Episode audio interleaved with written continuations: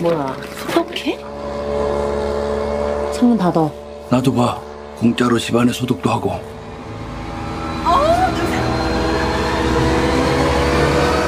Hoy comentaremos y no tendremos pelos en la lengua para criticar una película que ha provocado debates y ha sacado ronchas y aplausos en todo el mundo, Parasite. 야 윗집 아줌마는 IP 타임 암호를 거셨다 드디어 와이파이도 다 끊기고. 어, 여기 있네. 쏟아지는 와이파이를 줄까? porque la ganadora a un Oscar logra poner a todos en un lugar incómodo. Tiene un texto superficial sobre la lucha de clases, pero también conecta comportamientos humanos como la envidia, la deshonestidad, la confianza tribal y hasta la irracionalidad en los círculos cercanos. Y, por supuesto, la actitud parasitaria de un grupo de personas que se cuelga del éxito ajeno. 네가 내 대신 얘 과외 선생님 좀 해줘라 영어 대학생인 척하라는 거야? 구라를 좀 치지 뭐 넌 이 좋은 실력으로 왜 미대는 맨날 떨어지냐 아이씨, 죽을래. 서울대학교 문서 위조학과 뭐 이런 거 없나? La historia de una familia de cuatro miembros que se infiltra a base de mentiras como empleados de otra mucho más adinerada, fingiendo que no se conocen y que llegaron por mérito, recomendaciones o la misma suerte.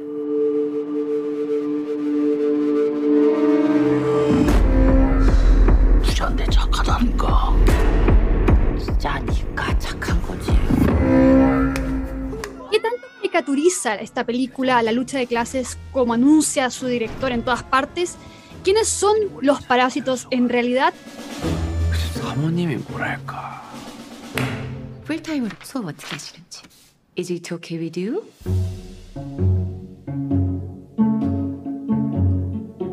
우리 다송이는 완전 예술가 재질인데 침팬지를 그린 거죠? 자화상이에요. Agárrense de sus sillas porque aquí comienza Parasite según la tribu. I'm deadly serious.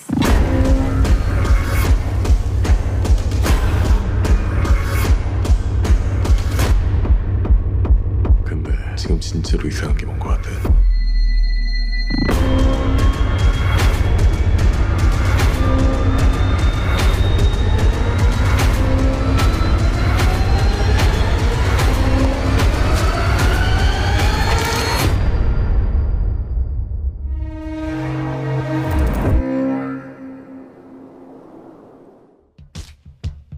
Acompañarnos a comentar esta película tenemos a un invitado cercanísimo, Alejandro Cajas, es ingeniero comercial de la Universidad Católica, MPA Columbia University, director de operaciones de la Fundación para la Democracia Panamericana en Miami y obviamente exdirector de operaciones de la Fundación para el Progreso. Bienvenido Alejandro, es un gusto tenerte con nosotros hoy de vuelta por un ratito y muchas gracias por aceptar nuestra invitación. Hola Sacha, hola Eugenio, muchas gracias por, la invitación, muchas gracias por tenerme en la tribu, un, proyecto que además eh, lo llevo muy cerca del corazón, eh, lo vine a hacer eh, hace unos años atrás y, he visto cómo ha crecido, impresionante, y cómo ha crecido en realidad todos los proyectos que, la Fundación para el Progreso lleva en, estos años, así que um, un gusto estar con ustedes. Muchas gracias de nuevo. Eh, Alejandro, también te decimos pelado entre, entre los amigos, así, Así que ya vamos a ir es. intercalando de un lado para el otro. Nunca, nunca he sabido bien por qué me dicen pelado. Yo tengo un par de intuiciones. Eh, vamos a comentar primero la primera parte de la película, esta escena donde la familia se instala frente al público con dos problemas. El primero es obviamente económico, viven en Un semisótano, digamos. en un semisótano y el segundo es la plaga y la precariedad en este lugar subterráneo, ¿no? O sea, la primera escena muestra dos formas de, de parásitos, los, chicos que tratan de robarse el wifi por todas las casas que están, de hecho, siendo apoyados y guiados por el papá, que, es bien fuerte, es, como un, es como esto se va como transmitiendo, y por otro lado, que están en este espacio lleno de eh, bichos, cucarachas, etcétera. Y desde un principio no los tratan de mostrar como las mejores personas, pero sí tratan de ponerlos en este espacio en el que te choca de lleno con una precariedad que uno quizás no imagina en Corea del Sur, cuando imagina, oye, ¿no se supone que los pobres eran los de Corea del Norte? ¿Qué opinas de, de- de esta presentación? ¿Crees que está hecho un poco para justificar la actitud que tienen estos personajes después en la película? Bueno, eh, esta, esta primera presentación de la familia Kim, ¿cierto? eh, la verdad es que nos muestra un- una, una cara más real de la pobreza en la realidad, ¿no? Es una cara donde las familias que viven en pobreza eh, hacen todo lo posible para, eh, para, para sobrevivir en el día a día. Y eso, todo lo posible, incluye cosas lícitas y cosas no tan lícitas, como robarle el, el cable, o no el cable, perdón, el wifi al vecino, cosas como esas, que, que, que ayudan de alguna manera eh, en la sobrevivencia, si tú quieres, ¿no? Eh, y también otras cosas que son lícitas, como el, el empleo que tiene la familia en la primera parte de la película, cuando muestran que ellos viven de el doblar las, las cajas de las pizzas, ¿no? Ellos, es el empleo que tienen y con eso van sobreviviendo. Entonces, eh, y es una, y una, mm, digámoslo así, es una cara real de la pobreza, que es algo que en muchas partes, eh, en muchas otras obras de arte, muchas otras, eh, ya sea literatura o, o- o cine, eh, la pobreza muchas veces es romantiz- romantizada, romanticizada, no sé cómo se dice. No, romantizada, sí. romantizada, ¿no? Eh, hay un cierto romanticismo alrededor de la pobreza, una cierta beatificación de la pobreza en muchas obras. En este, este no es el caso, digamos, este, esto rompe con eso. Eh, no- esto es una pobreza muy, muy normal, muy real, muy de familias, eh, como, así como lo muestran en Corea del Sur, como una familia también podría ser una familia eh, que vive en situación de pobreza en América Latina. Sí, esto es muy interesante eh, tratar este tema porque cuando nosotros estamos frente al, a un orden cooperativo, ¿no? que podríamos llamar al, mercado, de repente, bueno, hay ciertos requisitos que dependen de las culturas económicas y políticas. Uno podría decir, bueno, en tales culturas el requisito del título es, mucho más eh, relevante, o, el, o, o de tu talento, o del mérito, o cómo te esfuerzas, va dependiendo mucho también de cómo eh, esa cultura empresarial en tu, en tu país puede absorberla. Y acá eh, eh, hay una pregunta sobre el mérito que nos podríamos hacer y el esfuerzo, que ya lo hemos hecho en los capítulos anteriores y es polémica porque se toca en varios puntos de la película, Alejandro. Por un lado está la dicotomía del talento con el éxito y los resultados reales, pero también cómo nos presentamos a través de títulos universitarios. Al principio muestran a personas talentosas que no, se- que no encuentran oportunidades y por lo tanto usan estos talentos para, col- para colgarse de la familia con riqueza. Entonces básicamente la película podríamos decir que preliminarmente trata de decir que precisamente independiente de tu talento, si tú no tienes eh, acceso económico para poder posicionarte con un título que lo valide, entonces prácticamente las oportunidades estarían descartadas. ¿no? ¿Qué, qué piensas tú sobre esta noción? Porque quizás sea una noción particular, pero no necesariamente es la noción de, eh, de un mercado cooperativo en que incluso exponerte más allá del título a un buen relacionamiento en un mundo empresarial no necesariamente, no necesariamente te lleva a engañar o a- para posicionarte dentro del mercado, ¿o no es así? Sí, mira, yo creo que eh, hay, hay varias, bueno, esta es una película por supuesto muy compleja, ¿no? Y tiene muchas capas de, de análisis, podríamos estar mucho tiempo, pero hay, hay, un, hay un planteamiento sobre la meritocracia, sobre el mérito, que evidentemente eh, uno, puede, uno puede entrar en la discusión. La primera es decir que el planteamiento original, digamos, de la, sociedad capitalista moderna occidental, es que en la medida que uno se esfuerce y que cumpla con el, con el imperio de la ley, en, en términos generales, y esto siempre tiene excepciones, la casuística es muy engañosa en esto, pero eh, en términos generales uno debería ser capaz de eh, obtener los resultados de su propio esfuerzo, ¿no? Y con eso entonces salir adelante, ser exitoso, si es que ese es el criterio del éxito. Entonces, eh, la película nos plantea una, una primera interrogante ahí. Es como, aquí hay personas talentosas, que no han sido capaces de, eh, sacar los frutos de ese talento, ¿no? Y entonces uno, la, la, la, incógnita ahí está en que, ok, entonces esto significa que hay una injusticia, ¿no? En ese sentido, el criterio de justicia de si es que entonces el talento es el que lleva al éxito material al menos, ¿no? Y, y la satisfacción personal también, eh, ¿por qué no estas personas que son talentosas no lo están siendo? Y esa es la, esa es la primera... Eh, eh, disyuntiva en la que te pone la película, al menos en una lectura primera, primera y superficial, diría yo. Pero mm, es, es, inevitable entonces entrar en las, en las preguntas eh, sucesivas que vendrían, al menos en mi caso, cuando yo la vi la primera vez, fue decir, bueno, entonces, ¿qué otros arreglos sociales podemos encontrar donde, este, donde se pueda evitar este error ¿cierto? Este error en el que está cayendo, en el que se está cayendo al tener personas talentosas que no son capaces de vivir de su propio talento. Y, y bueno, y las alternativas no son demasiadas, ¿no? Y, y son, y son, te diría, aún peores. Entonces, eh, al menos en mi lectura eh, superficial y e inicial eh, sobre el mérito, diría que, eh, por supuesto que hay, hay, hay situaciones excepciones y casuísticas donde uno puede encontrar esta, estos problemas, ¿no? de que hay personas que no son capaces de vivir de su propio talento, pero eh, los arreglos sociales eh, tienen que enfocarse en la gran mayoría y en la forma en cómo se, las sociedades van eh, desarrollándose y, y, creciendo.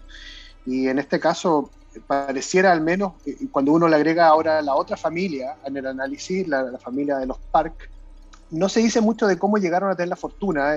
La, la, la película parte con un, con un, estado del arte donde la, esta familia es una familia, digamos, eh, de muy buena situación económica y lo que sea, pero eh, en ese sentido ahí también hay una lectura que tampoco es tan común, que es una familia adinerada, pero no necesariamente ni, ni ladrona, ni corrupta, ni mucho menos. O sea, es una familia también muy normal, tanto como los Kim, que están eh, viviendo su vida muy normalmente. Sí, y en ese sentido es interesante porque, bueno, vamos a hablar del tema del título de la película un poco más adelante, pero parte de, de la meritocracia, parte de poder hacerte tu camino, es saber aprovechar las oportunidades. Y, y esta familia que le estaba yendo muy mal, por un lado, se le da una oportunidad y ahí empieza todo el tema de cómo van aprovechando o desaprovechando esa oportunidad. Y por otro lado, también se levanta el, el tema de, de, lo, de, los contactos y el networking, ¿no? Cómo eso finalmente eh, hoy en día, y quizás no es lo mismo la sociedad norteamericana, y tú nos podrás decir un poco cómo ha sido tu experiencia en Miami o cómo es en Chile, pero en Chile se siente mucho eso, ¿no? El, concepto del pituto, ¿no? Porque el hijo, que se hace llamar Kevin, llega a esta, a esta casa y por recomendación de un amigo que era universitario, que le había ido mucho mejor, ¿no? Y ahí hay una oportunidad que él se le da para salir de la pobreza, que él pudo haber ido avanzando mucho más allá si hubiera seguido quizá eh, haciéndose el tonto, podríamos decirlo así, ¿no? Y cuando él se presenta a la mamá de esta familia, lo primero que le dice a ella es, no me interesa ver tu título, porque vienes recomendado por tal otro chico. Sí. Eh, y levanta, bueno, yo creo que ahí hay un tema complicadísimo, porque te levanta la, la idea de, de, que de repente esta, estos círculos están más eh, alejados de, del alcance de la gente por, por, cómo se van generando las redes que por el esfuerzo, la capacidad re, real de, de, aprovechar unas oportunidades. Es bien complicado. En Chile se, se, se, ha criticado mucho eso, pero al final en la práctica, cuando tú lo ves, incluso este, este cabro que, que tenía una, un muy mal pasar, tenía este tipo de contactos para poder hacerse paso y, y, poder generar este tipo de redes. Entonces, ¿qué opinas tú de cómo lo plantea la película? Porque, como tú dices, no plantea a los ricos como malas personas, los plantea más que nada como gente ingenua que busca tenerse o, o, o buscar gente en que confiar finalmente. Bueno, lo que pasa es que nosotros no podemos dejar de ser humanos. Tenemos ese problema, somos humanos y no podemos dejar de serlo. Y entonces, eh, pese a que, intenten transformarnos en robots donde no vamos a tomar en cuenta las recomendaciones de personas en las que confiamos, y que tenemos que ser ciegos a cualquiera de, la, de las conexiones sociales que tenemos, la verdad es que no es posible nomás. Somos seres sociales, vivimos en sociedad, nos conectamos con personas, tenemos vínculos emocionales con personas y eso eh, se, se, se, transmite en todas las dimensiones de nuestra vida, ¿no? O sea, cuando yo te digo, eh, olvídate de, de, de, de, en este caso de, los empleos, porque esto es lo que pasa, ¿no? La película muestra la recomendación que se transforma en un empleo de, Kevin, el primero de la familia que entra a la casa de los Park, pero... Eh, pero imagínate en otras dimensiones de la vida, o sea, cuando yo te digo, oye, eh, me gustaría jugar tenis, ¿tú me podrías recomendar a alguien? Yo no le voy a, necesito tener conexiones sociales para eh, llegar a esas recomendaciones, oye, necesito alguien que cuide a mi hijo.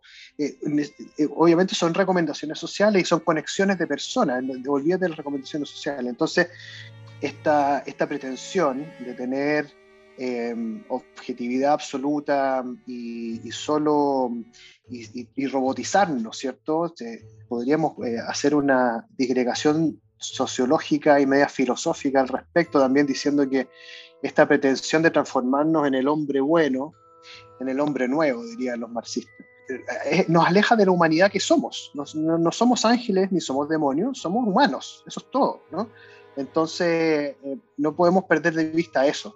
Ahora, no, esto no, con esto no quiero justificar de que existan, de que existan malas prácticas donde en algunas situaciones donde perfectamente se puede hacer elecciones con mérito, basadas en mérito de las personas, eh, se, se, se esos criterios de mérito a través de eh, ilegalidades en muchos casos o inmoralidades en otros, que finalmente terminan poniendo personas solamente por sus relaciones y sus vínculos personales en posiciones donde no deberían estar.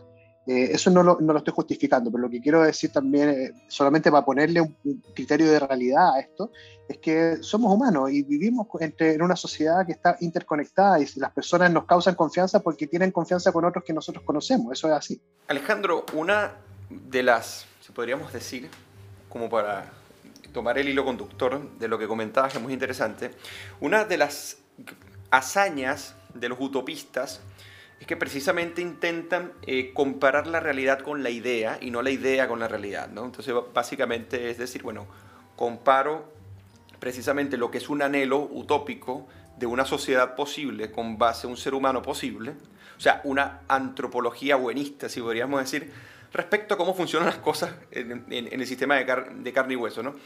Lo, importante también es poder ver en algún momento si la persona que lo postula podría incluso sentirse que en esa, en esa anhelo utopía él podría ser ese hombre perfecto que se plantea para los demás, ¿no? Pero eso sería otra disquisición. El tema que quería eh, conversar contigo es que tú como economista y cuando trabajabas en, en la Fundación eh, para el Progreso, tú reflexionabas sobre la pobreza, sobre la desigualdad, estuviste en cierta medida metido en este debate. Eh, y yo quería llevarte a cómo la película plantea lo que es el sistema eh, de mercado, si, si, eso es simplemente eh, como un recurso extra que se llega precisamente para plantear la historia, porque llega un momento que pasan dos cosas que me gustaría plantearte. Una, que básicamente la necesidad se le impone a lo correcto, independientemente de que exista un modelo constitucional de justicia, libertad, bueno, llega un momento que la necesidad se le impone a lo correcto y por ende eh, hace lo que hace la familia entonces básicamente sería una especie de la guerra del todo contra todos, ¿no? O sea, o sea yo no solamente es que me voy a infiltrar en, en, en, la familia, sino que voy a hacer incluso que despiden a los demás. ¿ok? Entonces para, para nosotros poder intronizarnos frente a esta competencia descarnada. Entonces, la, la, incluso la película recibe su nombre eh, por Parásito, pues lo que comienza como una oportunidad pronto se transforma en una forma de intromisión emocional y familiar. ¿Qué podríamos comentar sobre esto? Porque ¿Tú crees que esto es una crítica al sistema en general que se, hace desde la película? ¿O es simplemente un recurso secundario que se recurre eh, precisamente para expresar una idea que va más allá de la crítica al sistema? Yo opino lo primero, pero quería saber tu, tu opinión respecto a esto.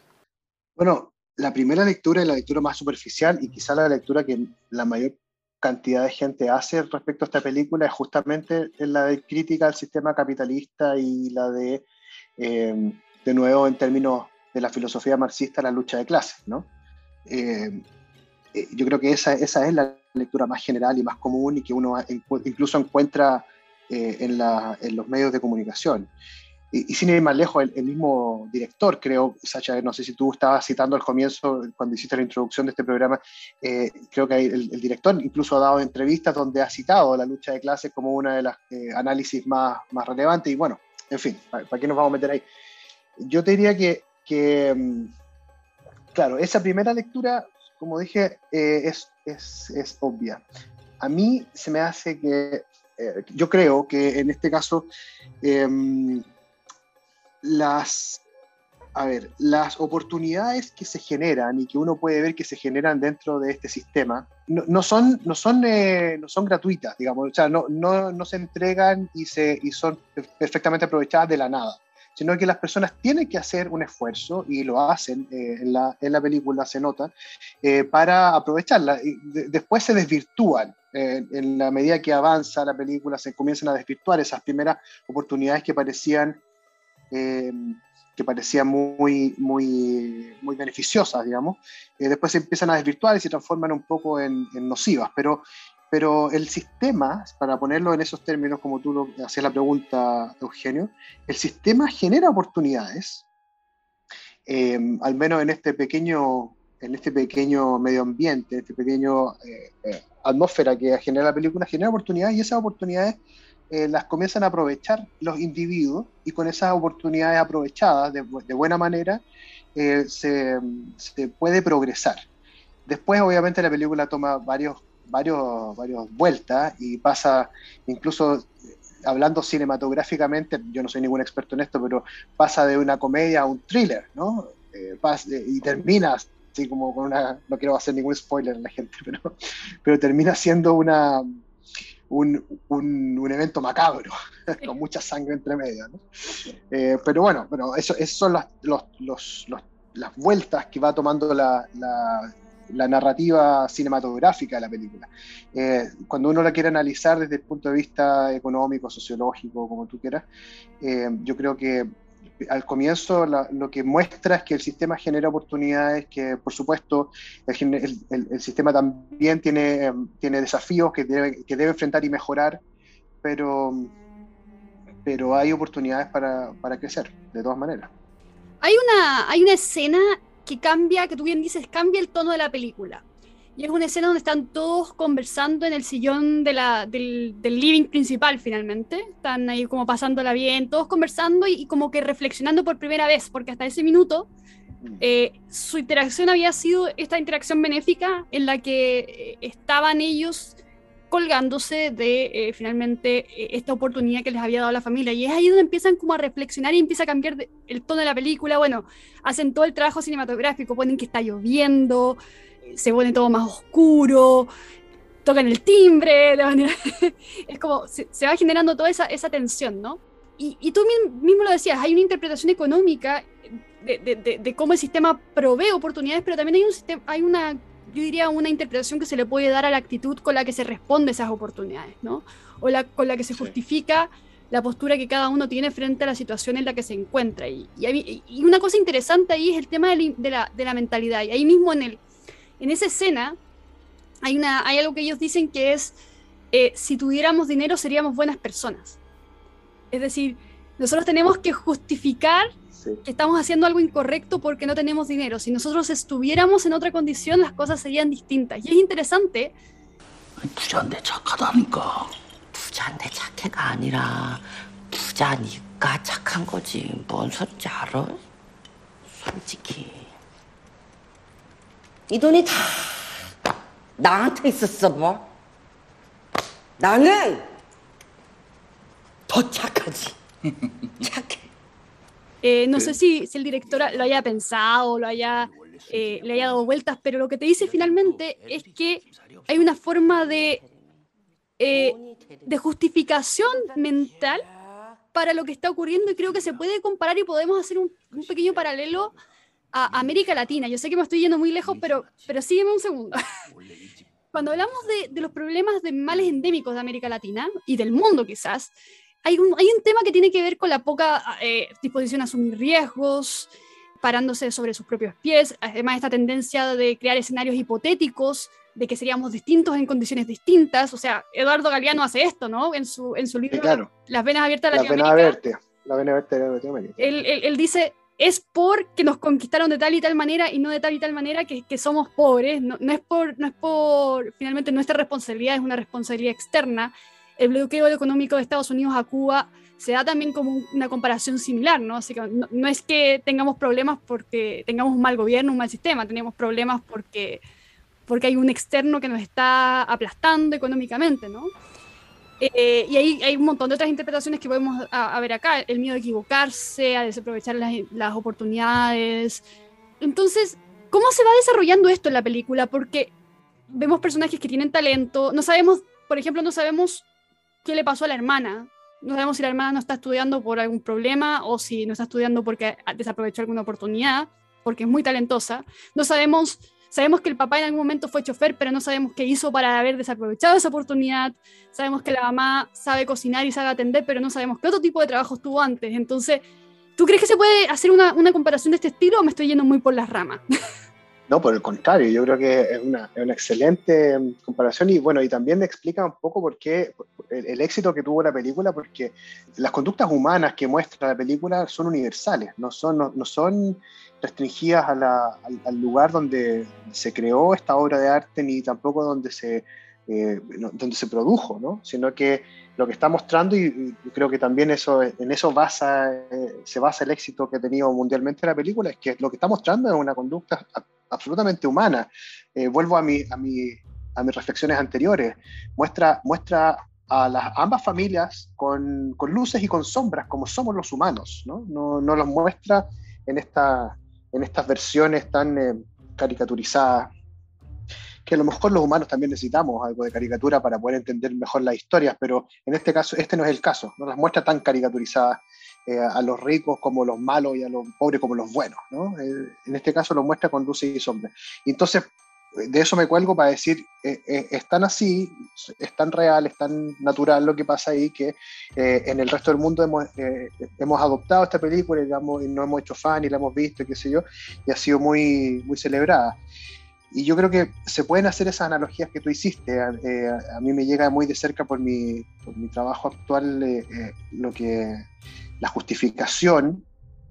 América Latina es el realismo mágico eh, hecho real, ¿no? Entonces, lo que pasa, la, justificación que le da eh, en realidad el, el régimen cubano a la situación actual de la población, ¿cierto? Que es, un- es una excusa, digámoslo, bueno, al menos esto ya es una opinión mía, pero una opinión fundada, eh, es, esa, esa causal que es el, el embargo estadounidense a la situación actual de Cuba, eh, es, es, es, de nuevo ponerlo entre, en una narrativa de buenos y malos, de opresores y oprimidos, víctimas y victimarios, que le sale muy fácil al, al gobierno cubano porque es, eh, porque es una narrativa también muy marxista, ¿no? de lucha de clase y todo eso. Entonces, y, no, y, nunca, y nunca mirarse para adentro y, siempre estar mirando la, culpa externamente, la responsabilidad externamente, nunca haciéndose responsable por las conductas propias. Por supuesto, cuando, estamos haciendo esta analogía, que obviamente que eh, no es perfecta, pero en esta analogía un, un, régimen como el cubano que lleva 60 años en el poder nunca va a tomar esa responsabilidad como propia porque no le conviene hacerlo, ¿no? aunque, aunque sean muy honestos intelectualmente, aunque lo fueran, ¿no? que fueran honestos intelectualmente jamás lo harían porque no les conviene políticamente. Pero, pero sí nos muestra una conducta muy eh, repetida en América Latina, donde estamos poniendo siempre la responsabilidad fuera de nosotros mismos y no, y no, y no en nosotros. O sea, en Chile, por lo menos en mi época en el colegio, que es mucho anterior a la de ustedes, muchachos, eh, en el colegio siempre decíamos, me pusieron un 2 y me saqué un 7. ¿no? Nunca es, me saqué un 2 y me saqué un 7. ¿no? Entonces eso es muy, muy clásico y, y, y, eso uno lo puede extrapolar a, todo lo, a, a todos los niveles de la sociedad.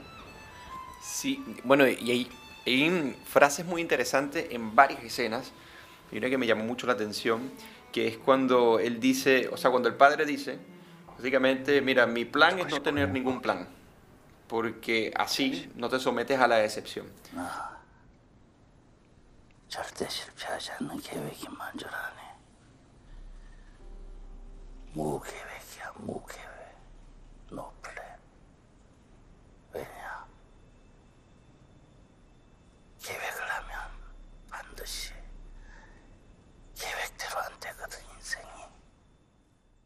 Básicamente es como, bueno, la, la inacción o el, o, el no, o el no pararte sobre tus propios pies en función de, de, de, un emprendimiento, un riesgo, es muy típico también.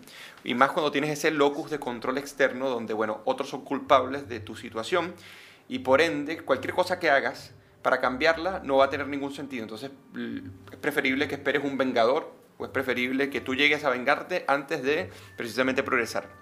Tiene, tiene siempre una coartada, perdóname, tiene siempre una claro. coartada. Siempre, siempre, tiene una coartada porque eh, si te va mal, nunca es tu culpa. El profe, el profe me tiene mala. El profe me tiene mala, me puso un 2, ¿no? Claro. La, los cubanos se mueren de hambre porque eh, los gringos los odian y le tienen el embargo. ¿no? Eh, oye, es muy fácil. Los, los cubanos se, se, mueren de hambre y eso es una realidad.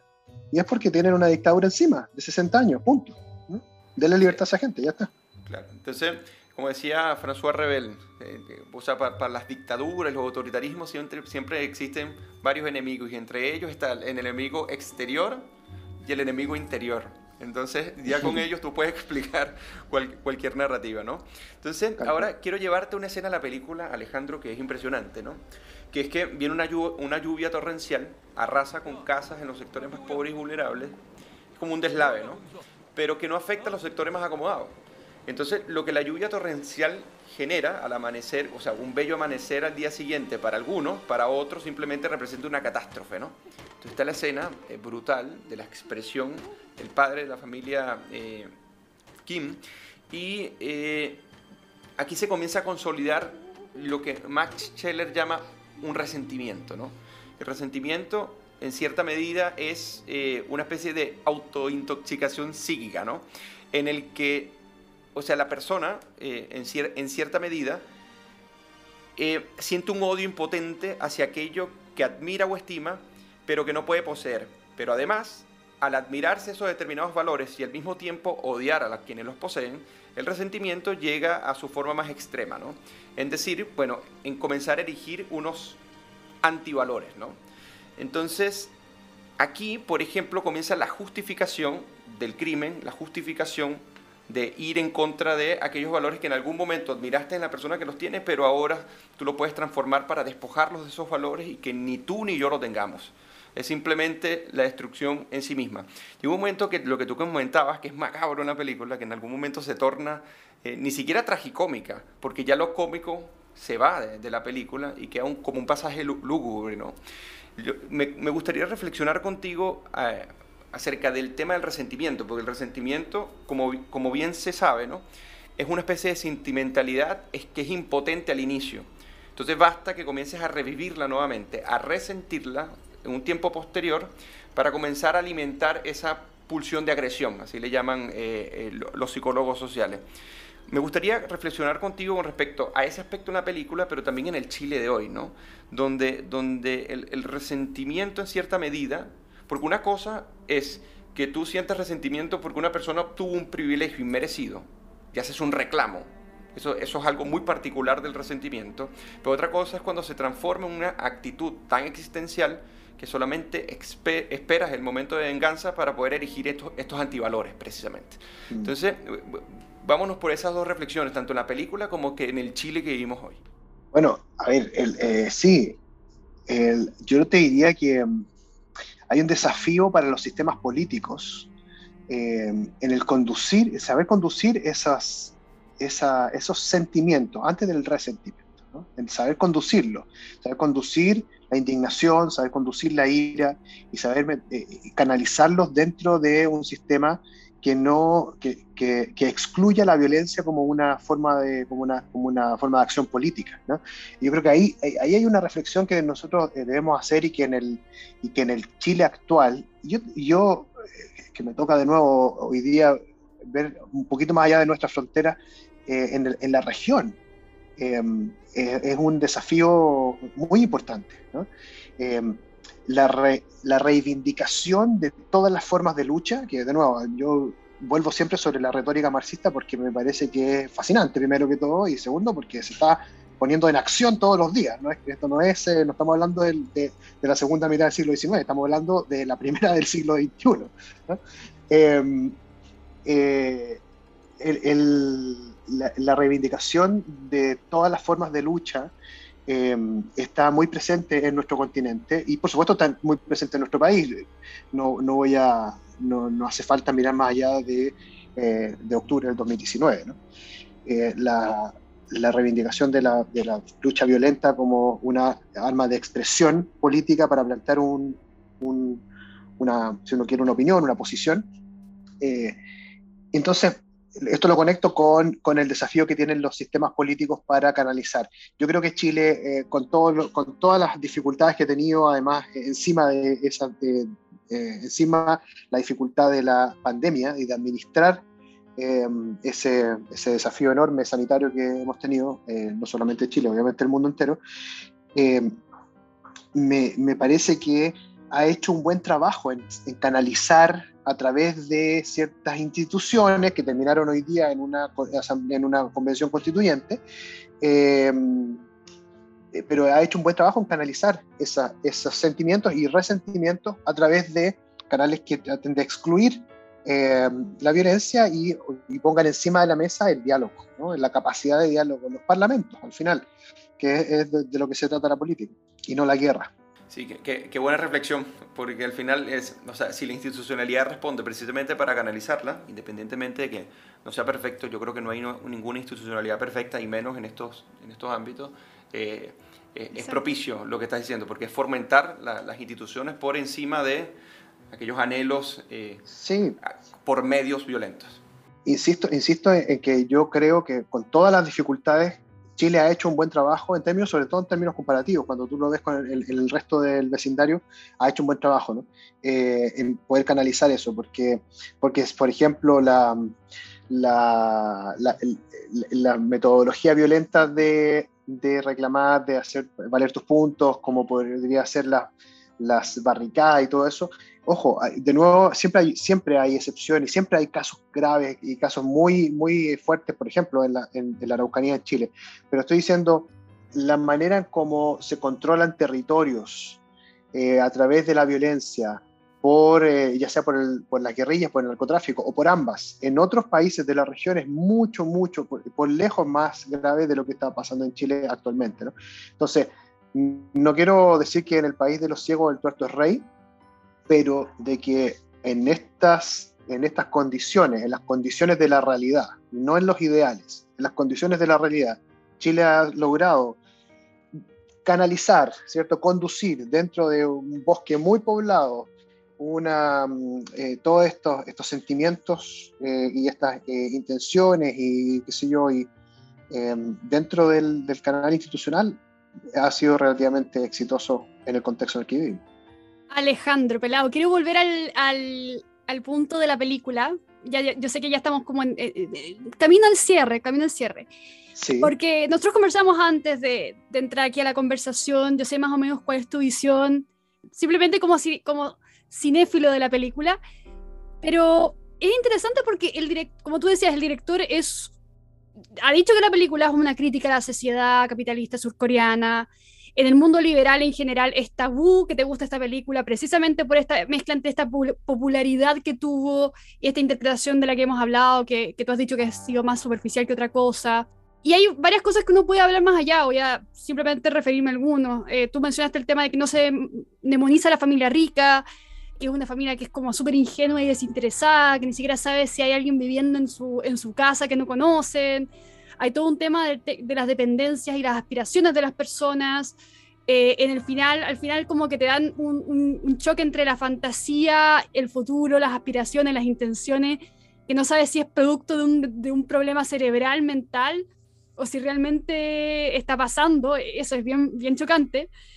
Eh, entonces, con todas estas cosas en mente, ¿tú le recomendarías esta película a una persona que no fuera de izquierda y comulgara 100% con la visión de, del director? ¿A una persona liberal, por ejemplo, le recomendarías ver esta película o es mejor o hay mejores formas de gastar tu tiempo? A ver, eh, casi como por una decisión de vida, Sasha, eh, yo, yo por supuesto que recomendaría el, el cuestionarnos siempre el mundo en el que vivimos. O sea, como, y esta película eso es lo que, lo que hace, lo que produce, lo que me produjo a mí, lo que creo que produce y lo que está produciendo esta, esta conversación también, es enfrentarnos a un desafío intelectual de decir, bueno, pongámonos en dilema y, y discutamos sobre estos asuntos. Es casi como una, mi, mi buen amigo Jorge Gómez, me imagino que, que siempre citando a alguno de los famosos intelectuales que él tanto le apasionan, siempre me dijo que un verdadero liberal, y yo sé que la, lucha entre los verdaderos y los falsos liberales es eterna y nunca va a terminar, pero me decía siempre que un verdadero liberal es aquel que se enfrenta a una discusión con la ambición de ser convencido por el argumento de otros. Entonces yo creo que para ser convencido por el argumento de otros hay que exponerse a los argumentos de otros. Y esta película no, es más que eso, como toda buena obra de arte te hace reflexionar y te hace hacerte preguntas sobre eh, sobre la existencia, sobre la sociedad, sobre uno mismo a veces, eh, sobre las conductas propias. Eh, yo por supuesto que recomendaría que la gente vea esta película, aún a la gente de izquierda, aún cuando eso haga reafirmar más aún sus convicciones de izquierda, con todo cariño. No, no la vean entonces. Eh, sí, yo coincido en, en- en- en todo lo, lo- lo que comentas, eh, Alejandro, porque al final los desafíos intelectuales, eh, por un lado, te llevan a reflexionar lo más profundo posible una película, pero también uno podría apreciar, bueno, el- lo, cómo cinematográfica, eh, cinematográficamente está hecha. Por ejemplo, hay cosas muy cómicas, por ejemplo, como el augurio del, del adorno de, de la roca, ¿no? Como el, el joven dice, bueno, se aferra al mismo precisamente como un augurio, no solamente de buscar la riqueza, sino de conseguir tu anhelo a través de este presagio, ¿no? Incluso, así que al final de la película tendrá una relevancia precisamente esto. Y también, bueno, la, la, eh, quizás un poco eh, culturalmente revela lo, lo que es la picardía, ¿no? Lo que es la picaresca eh, cultural de un país, te permite también conocer las formas. O sea, yo creo que el, el- el séptimo arte, uno, bueno, lo politiza porque está más metido en, en- en estos ámbitos de las instituciones, las fundaciones, y, y te lleva en cierta medida a ser críticas, pero por otro lado la, la película tiene, tiene también esa, esa riqueza, si podríamos decir, eh, de los actores, de la interrelación, de incluso de la trama. Es una trama que a mí me parece bastante, bastante original, pero siempre hay que tener en cuenta que el pensamiento crítico nunca se debería, nunca se debe apagar a la hora de evaluar lo que sea, porque yo creo que Sí. esta, esta, esta ni siquiera dualidad, esta condición humana que te lleva a disfrutar, que te lleva a comprometerte quizás con algún contenido, nunca debería en cierta medida este, apagarte ese ojo crítico que, no sé si lamentablemente, sino, pero sí por costumbre eh, tenemos, ¿no? Sí, además el arte, claro, tú dices, está, está- en lo correcto, Eugenio. Nosotros que estamos quizás más metidos, yo eh, en este asunto también latinoamericano, eh, uno siempre le da las interpretaciones más bien so- sociopolíticas a las cosas con las que se interactúa, ¿no? Pero el arte no, no necesariamente tiene esa única interpretación y, qué sé yo, la música, hay muchos, muchos eh, artistas, cantantes que, que hacen música eh, y que solamente en, en su arte lo que están haciendo es tratar de, como buenos artistas, transmitir sus emociones, ¿cierto? Y sus sentimientos a través de su obra, y nosotros le damos la interpretación política que queramos darle. Entonces, en ese sentido, yo no, no me quedaría muy pegado ahí. Una, una cosa sí, que creo que no comentamos, que sí está muy conectado con América Latina, es, es esta, mm, esta, esta valoración positiva que en general, al menos en Chile, le damos a la, a la pillería, al ser pillo. El que es pillo es, es, es que es capo, ¿no? Es que es, es capaz de, el vivo, el que es vivo Sí. es capaz de darse la vuelta, de, de engañando a otro, sacar un beneficio, ¿no? Y eso, al comienzo de la película, bueno, es muy evidente cuando, cuando la familia comienza a, a hacerse parte de la vida de los parques, ¿cierto? Y de- empieza a entrar, eh, gana- eh, tiene los beneficios del- del- de la viveza, pero eh, después no, no paga, digamos. O sea, en el largo plazo, en el corto plazo sí pagó, porque, bueno, tuvieron los, los, los beneficios, pero en el largo plazo eh, hay una reflexión de Kevin en algunas de las escenas de la película donde él dice, ¿sabes qué, papá? Le dice al papá, ya, ya no más. Yo, mi, mi, mi plan de ahora para adelante es estudiar, sacar y, y, y- vamos, a, vamos a seguir el camino, digámoslo así, correcto. ¿no? No, no sé si esa es la forma de decirla, pero, pero es el camino eh, que, que- a través del cual yo puedo, sin tener que romper las reglas, sin tener que ser el vivo y sin que la viveza apague, eh, todavía progresar. Sí, y es interesante porque, porque hasta el final él sueña con salir adelante con su propio mérito, entonces eh, como que rompe un poco la tradición familiar de la pillería de robemos el wifi a los vecinos. Eh, hay, hay todo un, hay un tema con ese personaje que, que es bastante interesante de, Muy bueno. de revisar. Pelado, Alejandro, vamos a tener que ir cerrando por ahora, pero ha sido un gusto tenerte aquí en el programa, la hemos pasado muy bien conversando contigo. Eh, es, más, es interesante eh, ponerte este tipo de, yo diría, desafíos, como tú lo mencionabas, porque eh, es fácil agarrar la obra de Clint Eastwood, interpretarla y decir, este es el mensaje liberal que tiene, pero cuando te enfrentas a, a una obra que está... Que, que se vocifera a sí misma una crítica social en- eh, y, y- con tantos simbolismos, etcétera, eh, las vueltas que hay que darle son distintas. Y, y aún así, como tú bien decías, sigue siendo una obra que cinematográficamente está muy bien hecha. O sea, yo, yo considero que, que, que si bien es un poco como irónico que el- los Oscars le hubieran dado un Oscar a una película que critica el mundo como separado de la realidad, que son los Oscars, como ese, ese círculo extraño. eh, cinematográficamente había mérito en eso. Hablando del mérito de nuevo. Así que vamos a, a dejarte invitado para un nuevo programa. Muchas gracias de nuevo por aceptar nuestra invitación. No, muchas gracias, que estén muy bien, muchas gracias por la invitación. Gracias a ti, Alejandro, un gusto. La tribu,